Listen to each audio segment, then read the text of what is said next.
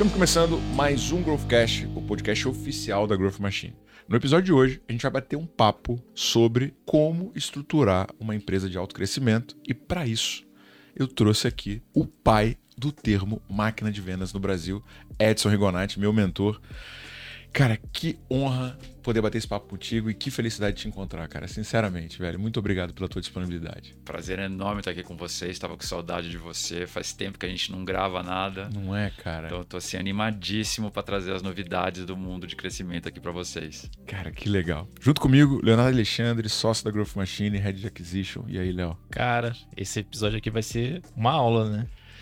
Cara, eu tô assim. É... Só pra vocês terem. Só, só, só pra eu, assim, dar um, dar um, dar um, dar um background. O Edson, fundador da Astela Investimentos, uh, participou de, cara, diversas histórias de sucesso, Portal Educação, Ciatec, recentemente Resultados Digitais, OMI e, cara, uma centena de startups muito bem sucedidas. Só que o ponto que eu quero ressaltar no início é que isso que eu faço hoje na Growth foi por culpa desse cara que tá aqui na minha frente. Porque uma vez ele chegou para mim e falou: Tiago, tá vindo muita demanda, cara, de gente querendo saber sobre máquina de vendas, velho. Olha só. Estuda essa porra aqui, velho. Que tu, pô, tu tá fazendo direitinho, tu é bom, tu vai conseguir. Você né? começou estudando Professional Service. Eu tô te devendo um livro. Eu quero o endereço da tua casa. Eu quero o endereço da tua livro. casa. não me enrola. Cara, velho, ele não esqueceu. Foi o segundo livro, tema. Velho. Cara, olha só. Edson me falou sobre David Scott, sobre Foreign Entrepreneur. Cara, é, assim, primeiro de tudo, antes de a gente começar, muito obrigado pela tua generosidade, por, cara, cada mentoria, por tudo que você falou. Cara, quando eu fui demitido da RP Flex, eu te falei, velho, o que, que você acha, mano? Procura emprego. Tiago, por que, que você não tenta, cara? Tu já tá aí ajudando. Você lembra disso, cara? Cara, que incrível, cara. Mas assim, eu queria voltar, porque a galera vê o Edson lá em cima, né? Mas não conhece a tua história do início. Né? Da, da, tua família, cara, dos desafios que você teve, das primeiras, né? Acham que você já começou bilionário investindo nos outros, das tuas primeiras empresas que você pegou equity em troca de conhecimento. Cara, dá um background assim. Cara, quem é o Edson, né? E como é que você começou nesse mundo de ajudar empresas de tecnologia a conseguirem achar suas vias de crescimento? Legal. Bom, é, começo talvez é, fazendo um ajuste ao termo pai da máquina de vendas, porque eu aprendi isso com o David Scott e quem me apresentou o David Scott foi o Eric Santos. É, cara, é, o Eric então, também era outro nerd, A gente né, tem cara? que trazer a afiliação aqui direitinho para esse negócio. Mas a minha história começa com uma família muito humilde que veio do interior, né, de Minas, do interior de São Paulo, é, veio para São Paulo, é, muito pobre. É, minha avó incentivava os filhos a, a estudar. É, meu pai foi empreender com 20 anos de idade, foi o que tiraram, né, a, tirou a família da, da linha aí da pobreza. Então, empreendo, trabalho com varejo desde que eu nasci. É, tentei virar músico, tinha uma banda de thrash metal. Mais cabelo? Eu tinha cabelo. Mas eu percebi que eu nunca ia ser tão bom quanto Sepultura. Eu falei, bom, tá na hora de fazer alguma outra coisa. Fui trabalhar com meu pai e aí a empresa da família faliu, né? Então foi um trauma muito grande e, e, acho que esse trauma foi o que me moveu de volta em torno do empreendedorismo quando eu, por muita sorte, conheci a Marília Rock em 2000. Caraca, quando ela voltou para o Brasil para montar a Endeavor. Me apaixonei pelo projeto, na época eu já estava na Lucent como executivo. Comecei a me envolver, é, aquilo era o meu futsal, né? É, todo dia, final do dia, eu ia lá jogar um pouquinho de bola com os empreendedores. aquilo foi virando o que mais me dava energia e eu queria fazer aquilo o dia inteiro, né? Eu queria que aquilo fosse o full-time job, não o futsal do fim do dia. E o business de quem gosta de estar com os empreendedores é virar investidor de venture capital. E foi aí que a Laura, que na época a gente estava no mercado financeiro juntos, teve a brilhante ideia da gente montar a Stella. É, em 2008, é, na época que a gente jogava futebol com, com bola de meia, né? era Inclusive, o Venture Capital né, era várzea. Inclusive, se você puder explicar o que é esse termo, né, para nossa audiência, que, que, que alguns é podem não saber. Venture Capital. Ah, essa tal, palavra bonita. Essa palavra bonita tem várias traduções, né? Mas eu acho que o capital empreendedor talvez seja o, o termo que eu acho mais legal. É, venture capital é uma atividade humana que sempre existiu, né? Ah, os primeiros registros que a gente tem desse, desse tipo de atividade é no Japão, na caça das baleias. Então, Sério, seríssimo. É, ali da Idade Média, né? Então, aquela coisa de que algumas vilas saíam para pescar, umas, umas vilas voltavam com um monte de peixinho, outras voltavam com uma baleia. é, que era o unicórnio, né? É o unicórnio marítimo da época. E foi aí que a humanidade começou a aprender com essa coisa que hoje a gente vive no mundo da música, né? Então tem de cada mil meninas que querem cantar, só tem uma Anitta. De cada mil escritores que querem escrever um sucesso, só tem um Paulo Coelho. De cada mil meninas que querem ser modelo, só tem uma Gisele Bündchen. É, de cada mil atores que querem fazer um filme incrível, só tem um Rodrigo Santoro. Né? Então, assim, tem várias atividades humanas que têm essa mesma característica, de um monte de gente tentando e poucos conseguindo chegar lá. É, e o Venture Capital, capital empreendedor, é o segmento da indústria do mercado financeiro que financia esses malucos. Em troca, de, malucas. em troca de uma participação em né, e uma aposta uma que lá na frente já vale muito. Né? Exatamente. É como quem financia artista, quem que financia pintor, escritor, é, é a mesma atividade. E, assim, você tem uma, uma experiência relevante em vendas, mas eu sei que o, o, Eric também, né? Tipo, ele tinha aquela, a gente já conversou sobre isso, aquela cabeça de engenheiro de tentar, né, achar o, o código, né? Mas assim, antes da, da, do Eric da RD, você ajudou algumas empresas de tecnologia barra edtech a acharem suas veias, né? Cara, conta um pouco como é que foi esse teu primeiro passo, né? Porque eu entendo que isso foi muito relevante para o que você fez em seguida, né? Muito. Cara, acho que tudo começa com meu pai, né? Então, assim, acho que eu, eu aprendo vendas desde o. Acho que o primeiro curso de vendas que eu fiz na loja eu tinha sete anos. Caraca. É, eu era muito introvertido, né? Então, assim, para mim sempre foi uma dificuldade falar com pessoas. E aí meu pai começou a, a, a me colocar para fazer cursos, né? Então, desde muito cedo eu fazia cursos de vendas. É, quando eu me, me, formei nos Estados Unidos, eu fiz MBA em Colômbia. Eu fui trabalhar na Lucent, eu passei um ano aprendendo é, venda consultiva é, e, e aquilo foi a base, digamos assim, filosófica. Então eu sempre tive essa coisa de que tá com problema, vende que passa.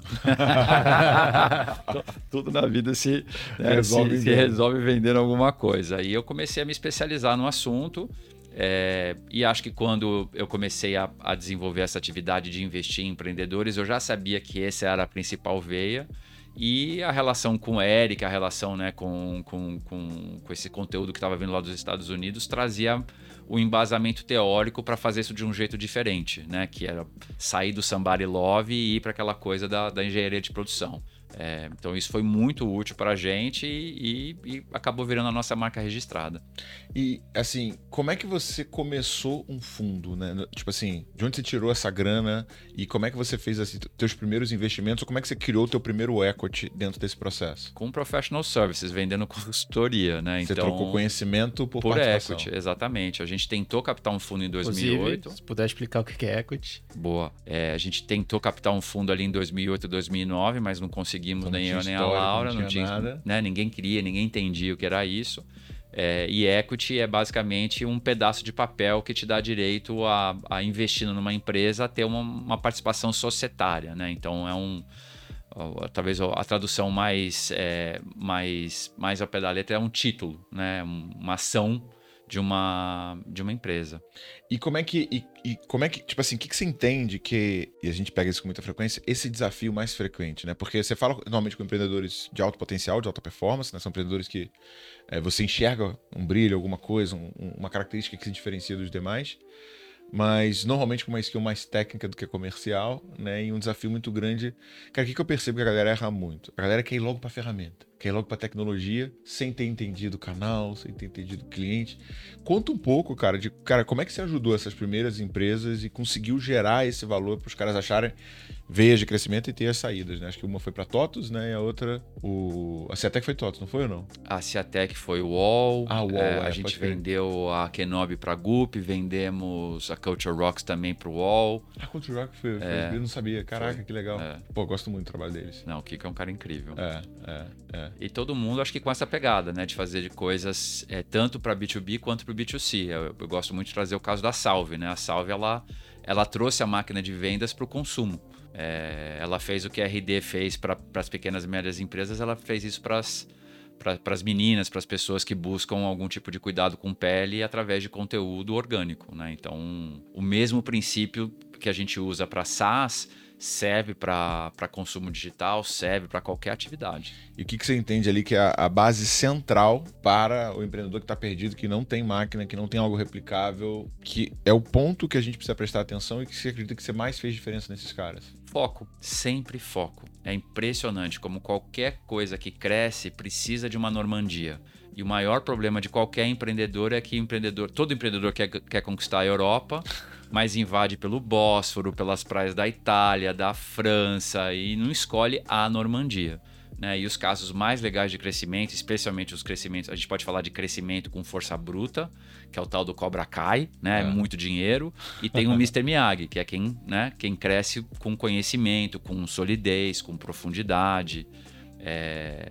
Nesse caso, sempre falta uma Normandia, sempre falta escolher uma praia conquistar aquela praia para daí avançar para o resto da Europa. Hoje em dia, com Covid, ficou mais fácil explicar isso do ponto de vista biológico, mas biologicamente é assim que o crescimento funciona, né? Então, assim, uma pandemia só acontece quando um morcego infecta um chiqueiro inteiro. Se o morcego infecta só um porquinho em cada chiqueiro, a doença nunca chega na vila. Então, tudo tem que ter o tal do que a gente chama hoje de atomic network, né? Que é um círculo pequeno onde eu vou uma praia que eu conquiste e aí eu vou né, replicando aquilo. Então a história do Facebook, as pessoas, o Facebook não começou com um, um site para 60 países em 35 línguas. Começou com um aplicativo dentro de Harvard, conquistou Harvard, aí fez Yale, Columbia, Chicago, aí foi expandindo. O Uber começou num CEP, o Airbnb começou num bairro, né? É, a RD começou com um tipo de cliente, a OMI com um tipo de contador. É, então, é, é, sempre começar com uma coisa muito pequena, um nicho, conquistar aquele nicho e aí replicar. Cara, uma outra coisa que eu percebi, em especial, e isso ajudou muito a gente, né? Porque eu meio que. A gente foi meio que validando e fazendo, é a tua famosa planilha do Blitzscaling Maturity Model, né? É, você foi sempre se eu percebi que, que se eu estiver errado, que na tua cabeça foi, velho, eu preciso de duas coisas. Eu preciso entender qual é a estrutura que o cara tem que executar para evoluir e eu preciso ajudar ele a enxergar onde ele tá. Né? Cara, explica um pouco assim de como que surgiu essa ideia e o que que é, né, esse modelo que vocês aplicam nas empresas que vocês selecionam para ser sócios.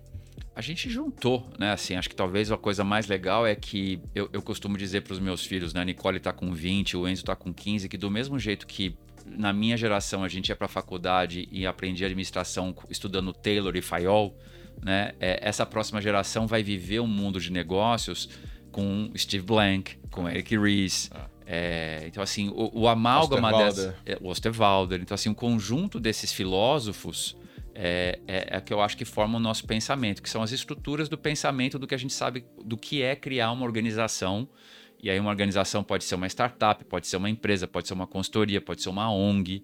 Né? Então, assim, é um, a humanidade chegou num ponto onde o grande herói da nossa era são os empreendedores. De startups, de movimentos sociais, de, de qualquer coisa que você puder imaginar, porque nunca foi tão barato empreender na história da humanidade. Então, a gente tão tem acessível, né, muito. Cara? Então é, é acessível, é barato e tem conhecimento. A gente só usou, a gente só pegou esse conhecimento que já existe por aí, a gente juntou naquele, né, naquele amálgama lá, que é o, o, arquétipo do crescimento.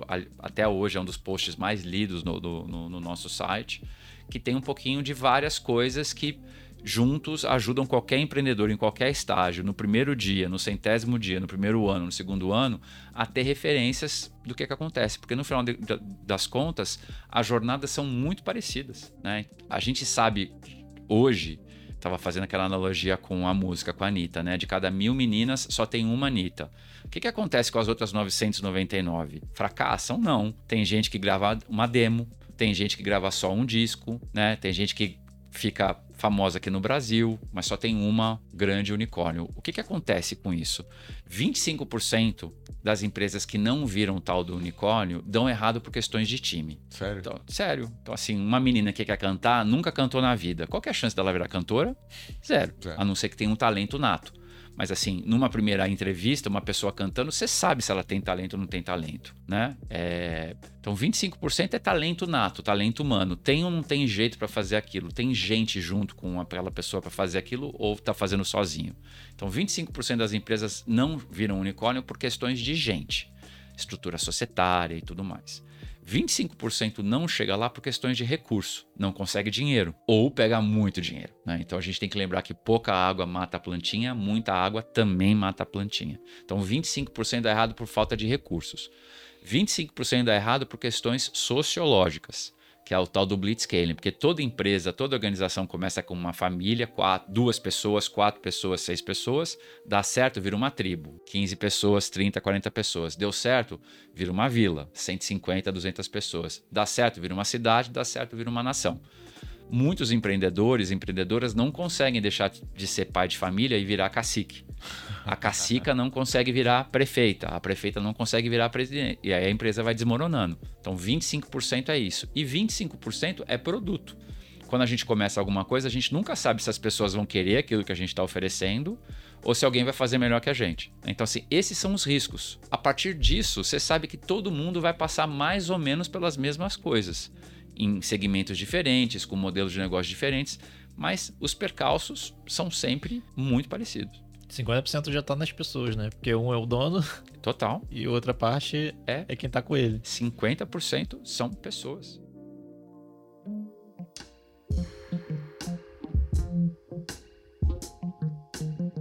E, assim, só para a gente fechar esse termo do, do Blitzscaling, é, cara, esse livro é incrível. Você também que me falou dele a primeira vez, né? E, né, e o Reid Hoffman lá com. Como é que é o nome do lado do chinesinho? Do... Wendy. Wendy. É, eles mostram um modelo, né? Onde você se preocupa menos com o curto prazo, né? Então, o PayPal, por exemplo, fazia transações financeiras perdendo dinheiro porque ele acreditava que se ele conseguisse percorrer aquela curva de aprendizado, ele ia ter um ativo muito grande que lá na frente ele ia conseguir chegar num custo que faria sentido e fazer o negócio valer. E você tem uma coisa que você fala muito, que é do triple, triple, double, double, double. O que, que é esse conceito e por que, que uma empresa, para se tornar um unicórnio e valer tanto, precisa percorrer? Por que, que é tão difícil fazer essa jornada? Cara, pergunta animal. Essa é a velocidade hoje, digamos, da tropa de elite. Né? Então, o que, que é o triple, triple, double, double, double? É, geralmente demora um ou dois anos para a empresa chegar em 1,2 milhões de dólares de faturamento, de ARR e aí eu triplico, triplico, dobro, dobro, dobro. Então isso quer dizer que a partir de 1,2 milhões de dólares ano de faturamento, 5, 6 milhões de reais, depois de 5 anos eu tenho que chegar em 100 milhões de dólares de faturamento anual, 500 milhões de reais de faturamento. Então essa é a velocidade da tropa de elite hoje. Então, se eu quero ser um empreendedor de tropa de elite, esse é o tempo da corrida. Então, a analogia que eu uso é: se eu, se eu quero ganhar medalha de ouro na, na próxima Olimpíada em 100 metros, quem que é meu benchmark? O 100 Bolt. Então, triple, triple, double, double, double é o 100 Bolt do crescimento. Do crescimento. E tá ficando cada vez mais rápido. Já tem empresa fazendo quadruplicando, quadruplicando, triplicando, triplicando. Sério? Sério. É... Então, assim, por que, que tá ficando cada vez mais rápido? Porque as pessoas estão aprendendo cada vez mais as melhores técnicas de marketing e vendas. Então, quanto mais puro é o produto, ou quanto mais pensado em marketing e vendas é o produto, que é o que a gente chama de PLG hoje, né, que é o tal do Product Led Growth, eu já engenheiro, já, já, já, já, já arquiteto o produto pensando em marketing e vendas. E aí eu vou usando as melhores práticas do que a gente tem hoje de geração de lead, de nutrição de lead, de fechamento de vendas, para em qualquer cenário criar a máquina de vendas mais eficiente possível. Você já viu alguém fazer isso no Brasil? Não. Dólar não, né? Não. Melhor quem fez mais, mais quem, quer dizer, já teve algumas empresas, são poucas empresas. Acho que o melhor caso no Brasil ainda é o Nubank. Ainda é o Nubank. Ainda é o Nubank. E esse é o grande desafio do Brasil: conhecimento de máquina de vendas. Porque o top quartile de crescimento brasileiro, Nubank, a RD, a OMI, nos Estados Unidos, essas empresas são normais. No meio. Caraca não são a, o top quartal americano. Mas o que? Onde que tá, cara? É mercado? É pessoa? É... Onde é que tá, cara? O que, que tá faltando? Você acabou de listar, na minha visão, as duas grandes hipóteses. Ou falta mercado, ou falta inteligência. Eu gosto de acreditar que falta inteligência, porque tem grandes empresas que crescem rápido no Brasil. Cara, você uma vez me falou que o sem parar era bater, era um unicórnio. É, né? em teoria, sim. Mas é uma empresa tradicional. É, tradicional, né? Um, uma, uma questão societária diferente. É, pega a história da XP, né? A, a, XP teve crescimento de triple, triple, double, double, double. a, a EQI, né, que foram os meninos que saíram da RD para montar uma corretora e Uhum. cresceram no vi. mercado financeiro em triple, triple, double, double, double, sem ter nada a ver com venture capital. E você acredita que para fazer isso é obrigatório ter capital de risco ou não? Não, de É obrigatório ter investidor? Tô dando dois tiros de canhão no meu pé, né? mas, mas é necessário ter inteligência. Mr. Miyagi total. Você pode fazer com muito conhecimento, né? Muito. Se você pegar assim dois dos casos, talvez assim mais gritantes na história do venture capital, vamos pegar o WhatsApp e a Veva, Uhum. uma coisa de consumo, uma coisa de B2B. é, ambas empresas captaram dinheiro e nunca usaram. Sério? Sério, o. WhatsApp captou 5 milhões de dólares com a Sequoia e nunca usou o dinheiro. No dia da venda para o Facebook, eles devolveram o dinheiro. Caramba. Porque gerava negócio e crescia com o negócio. A Veva, a mesma coisa. Pegou 4 milhões de dólares com a Matrix, é, maior retorno da história do Venture Capital, deu 1.271 vezes o dinheiro investido. Você imagina você pegar um dinheiro que vai te retornar 1.271 vezes. É a história da Veva, que criou uma empresa de B2B, large enterprise, vendendo para o mercado farmacêutico, um CRM em cima Dos seus do. Salesforce sem precisar de dinheiro. Porque vendia, cobrava adiantado, era tão eficiente que cada vendedor que vinha vendia mais, que gerava caixa, cobrava adiantado e vai crescendo. Mas também a gente viu casos assim que foram boom e que no final deram problema, tipo uma Zenefit, né? Claro. E aí, de repente, faltou o quê? O aspecto cultura, o aspecto... Puta, é, a gente pode pegar aquelas quatro categorias, né? Gente, é, time, é, evolução organizacional, muito dinheiro, pouco dinheiro, recurso, dinheiro. produto. Porque assim, era uma tese brilhante, né? Só pra posicionar a galera. Zenefit foi uma startup que surgiu no Vale. Ela tinha um software de gestão de benefícios, só que ela disruptou completamente o mercado. Ela dava o software gratuitamente e fazia a corretagem do dado que ela conseguia do cliente. Então, se você tem teu ticket de alimentação com a VR, ela ia lá e fazia, negociava com a Flash. E aí ela tinha um revenue share baseado nessa transação e, e criou um negócio. Como o- era um Que software é revenue share. é, participação, comissionamento sobre, sobre a receita gerada dentro da plataforma. Né? O Léo ele me ajuda. É, escala. tô, tô adorando. Ele tá parecendo meu pai. Meu pai ficava escutando os podcasts e falava assim, cara, não entendi metade, você tem que explicar. E é um treino constante que a gente É. tem. Cara, e, e aí a Zenefit, ela foi a primeira empresa, se não me engano, acho que a chegar a 100 milhões de dólares em três anos. Foi, foi um, É, isso aí. Não é? É. Só que no meio do caminho, o negócio, cara, disruptou de dentro pra fora. Assim, começou a ser uma porrada de escândalo, caramba. Parece um pouco o We Crashed, né? Só que num num nível um pouco menor. Total. Né? De é bem por aí. É, E aí você volta no que você falou, né? Às vezes o dinheiro demais também pode ser um problema. Né? Geralmente é. Geralmente é. Geralmente é. Então, assim, eu não tô falando que os empreendedores não precisam correr atrás de dinheiro, né? Pelo contrário, eu acho que o dinheiro acelera quando você tem um, uma boa máquina de salsicha. Mas é, eu só queria que as pessoas soubessem que não é necessário, né? Que com inteligência, com um bom produto, você consegue criar uma grande empresa em ritmo de Consideravelmente. elite. Alto. Exato.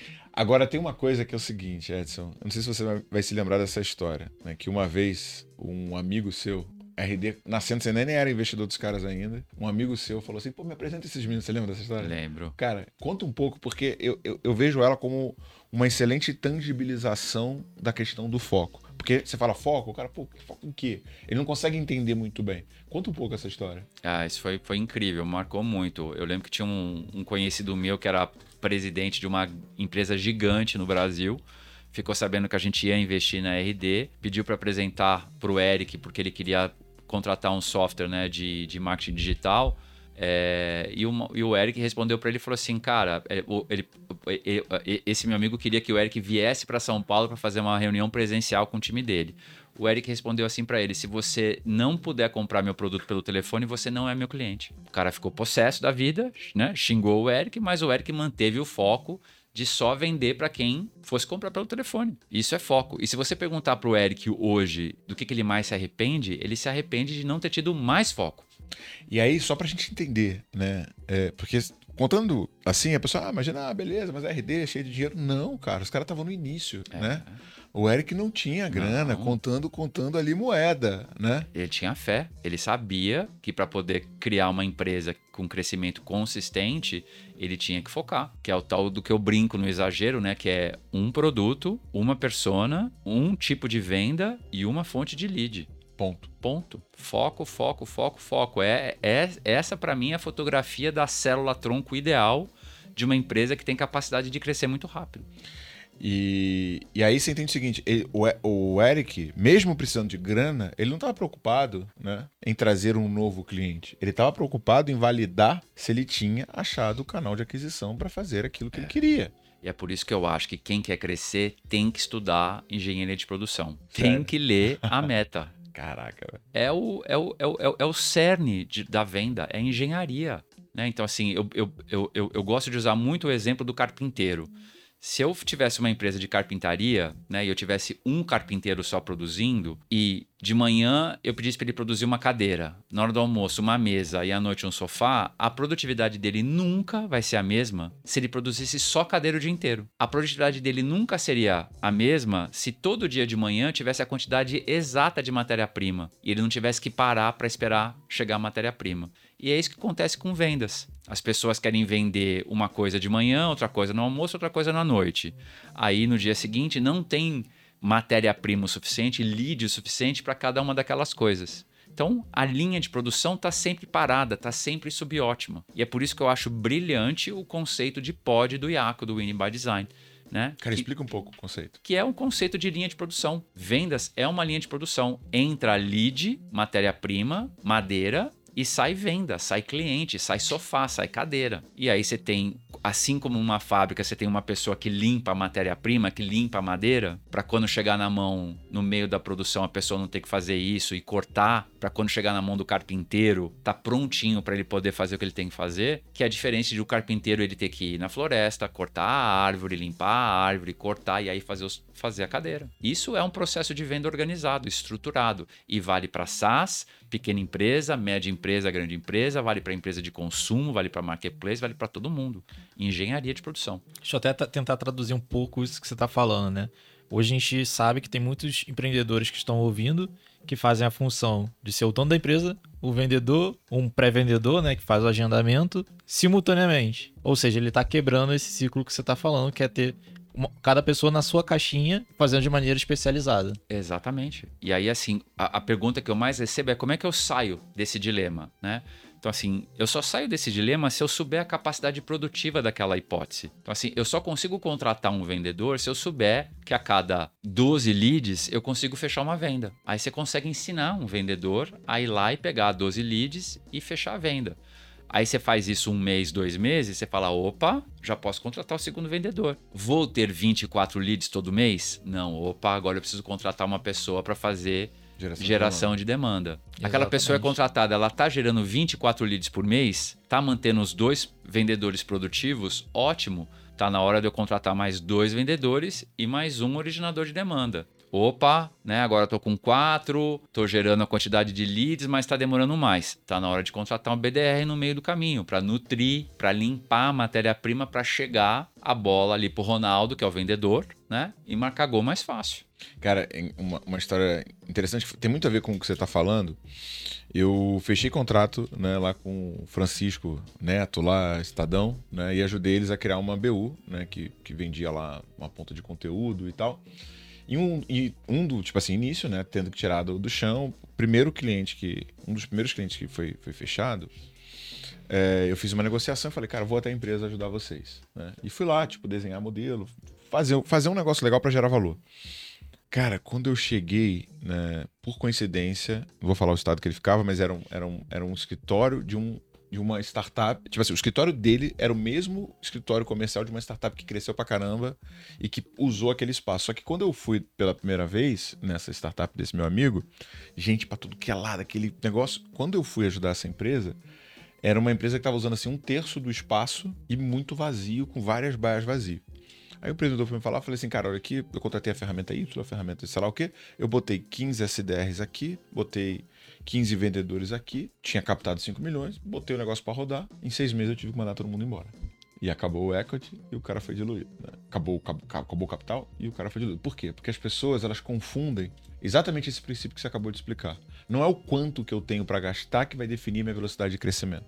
É o quanto que eu aprendo o meu motor, o quanto que eu consigo ser eficiente, e a partir do momento que eu entendi o meu modelo de eficiência, agora eu posso duplicar. É isso aí. É gargalo. Todo dia você tem que endereçar um gargalo diferente. Não dá para construir uma fábrica sem você endereçar um gargalo por dia. É, você tem que saber aonde no seu processo você está tendo mais problema para ir lá e otimizar. É isso aí. Aí você vai pro próximo.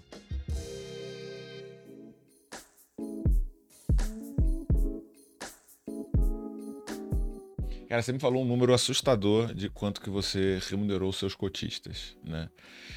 Eu não sei se é uma percepção minha, né? Como a gente fica muito perto e eu fico lá, tipo, babando em tudo que você faz.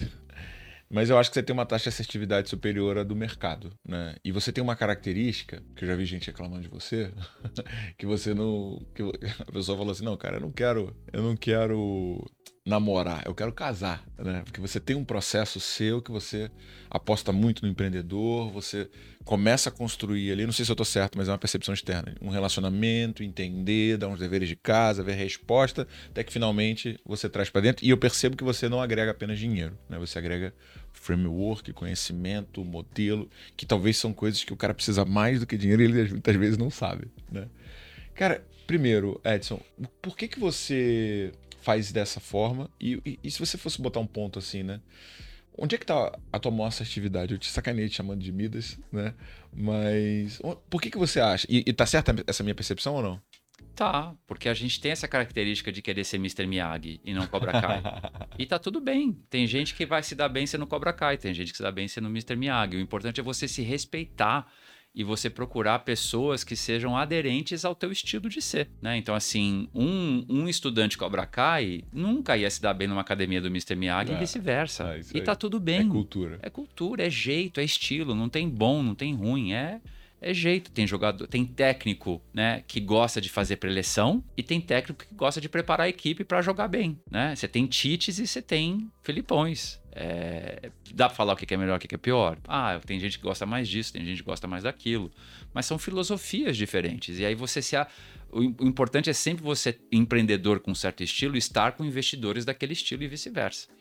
E indo na sua assertividade, qual é o, o, o, elemento que você acredita que te fez encontrar Marcelo Lombardos, Eric Santos, RDs, Omies e, e tantas outras aí que, que passou pela, pela Estela? Onde você acha que está isso, cara? Acho que nessa busca por alinhamento. Eu queria as mesmas coisas que eles queriam, né? Que é jogar bem, assim, de novo, eu venho da música, né? Então, assim é, eu, eu, adorei quando, eu, num podcast, uma vez eu perguntei para um, um, um, investidor nosso, estava entrevistando ele no podcast, ele falou assim: não, porque eu acho que fundos de venture capital são que nem bandas. Eu falei assim: nossa, cara, que animal, que banda você acha que a Stella é? Ele na hora falou assim: The Police.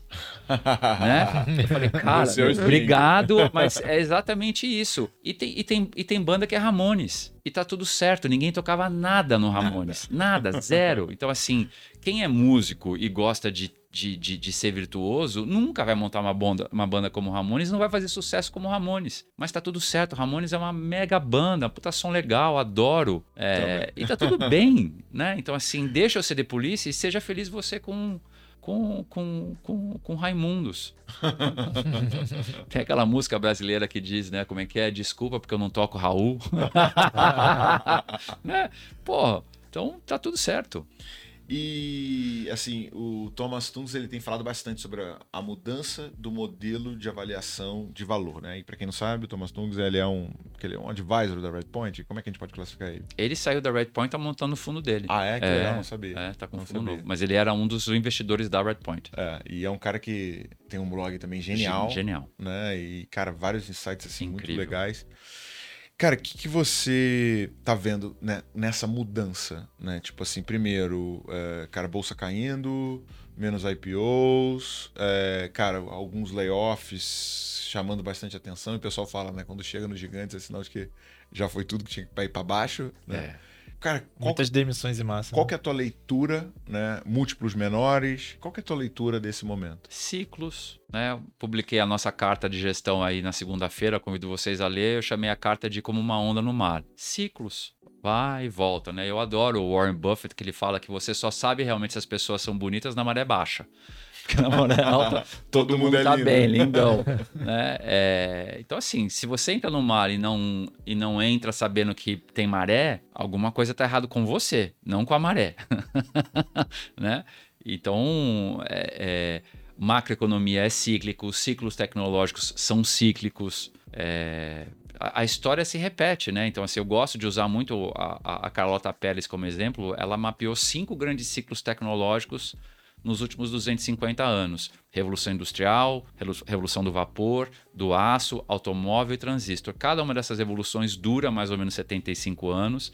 Você tem 20 anos de corrida ao ouro, de capital especulativo, uma, duas grandes crises globais e aí 30 anos de produtividade global advindos daquelas tecnologias que agora são produtivas. Então, assim, se repete. São ciclos de tecnologia, ciclos de liquidez, falta de liquidez. É... Então, assim, você tem que saber que eu tô na maré, qual que é a lua de hoje e qual que é a lua de amanhã, né? Então, assim, é, é, eu acho que é básico.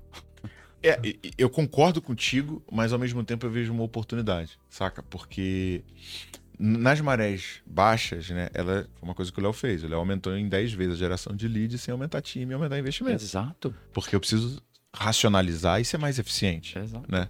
E outra, outra característica que a gente fez na Growth, cara, a gente entrou na pandemia com 20 pessoas e saímos com 60.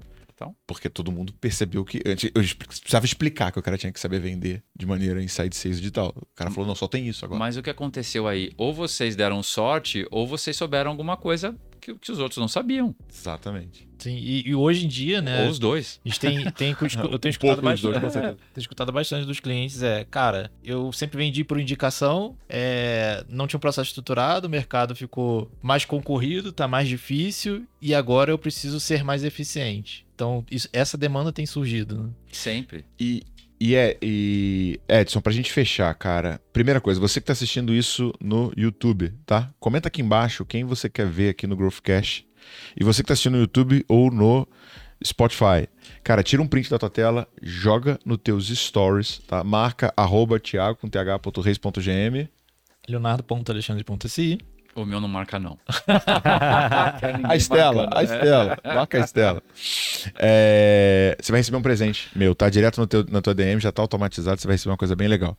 Edson, segundo a, a, a Endeavor, somente 1% das empresas consegue crescer mais de 20% ao ano durante três anos consecutivos. Então a gente entendeu que o crescimento é algo complexo, é algo pouco acessível passou pela sua vida, passou pelo seu contato, tanto empresas que você investiu quanto empresas que você de alguma maneira avaliou e lá na frente porraram, deram certo. Tenho certeza que você deve ter também alguns arrependimentos. Né? Vários. Né? Depois a gente pode, numa próxima Vários. oportunidade, a gente pode falar é sobre isso. quase público.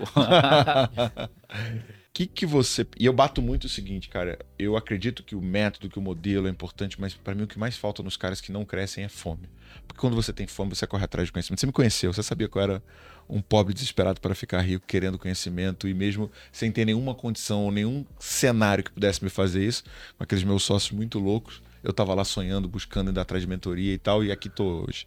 Cara, o que, que você percebe de diferente desses caras que estão no 1%? A agilidade de aprendizagem. É exatamente o que você falou que você fez. É, esse é o tema. Quem sabe aprender, quem gosta de aprender, quem aprende rápido. Ponto. Ponto. Animal, cara. Animal. Então, cara, você que tá ouvindo, né? E não tá aprendendo rápido, não tá crescendo rápido, cara. Não reclama de falta de vendas, reclama de falta de conhecimento. É, porque é só isso que tá te faltando. Tá com problema? Vende que passa. Cara, muito bom bater esse papo contigo, cara. Oportunidade é. incrível. Toda vez que eu Adoro. chego perto de você, eu aprendo mais. Que é isso, vezes. é troca, a gente aprende junto. Cara, e vambora, cara, vambora. Obrigado demais por tudo que você fez pela Prazer, gente. Enorme. Parabéns Obrigado pela participação. E vambora. E você, e você que ouviu esse podcast, quer passar três dias com a gente entendendo como é que você monta a tua máquina de vendas? Imersão Growth Machine, link na descrição desse episódio. Você está convidado, tá? Eu quero você lá um dia falando com a galera sobre máquina de vai vendas. Vai ser um prazer. Próximo vai ser em março, tá? Tendo disponibilidade, Boa. vai ser incrível. Vai ser no Ou Quero eu, WTC. Tela, vamos estar tá lá. Eu vou te mandar direitinho, você vê quem pode, quem pode ir representando você ou você mesmo. Se for você, vai ser incrível. Fechado. Tá bom? Obrigado. Boa, obrigado pelo convite. Bora.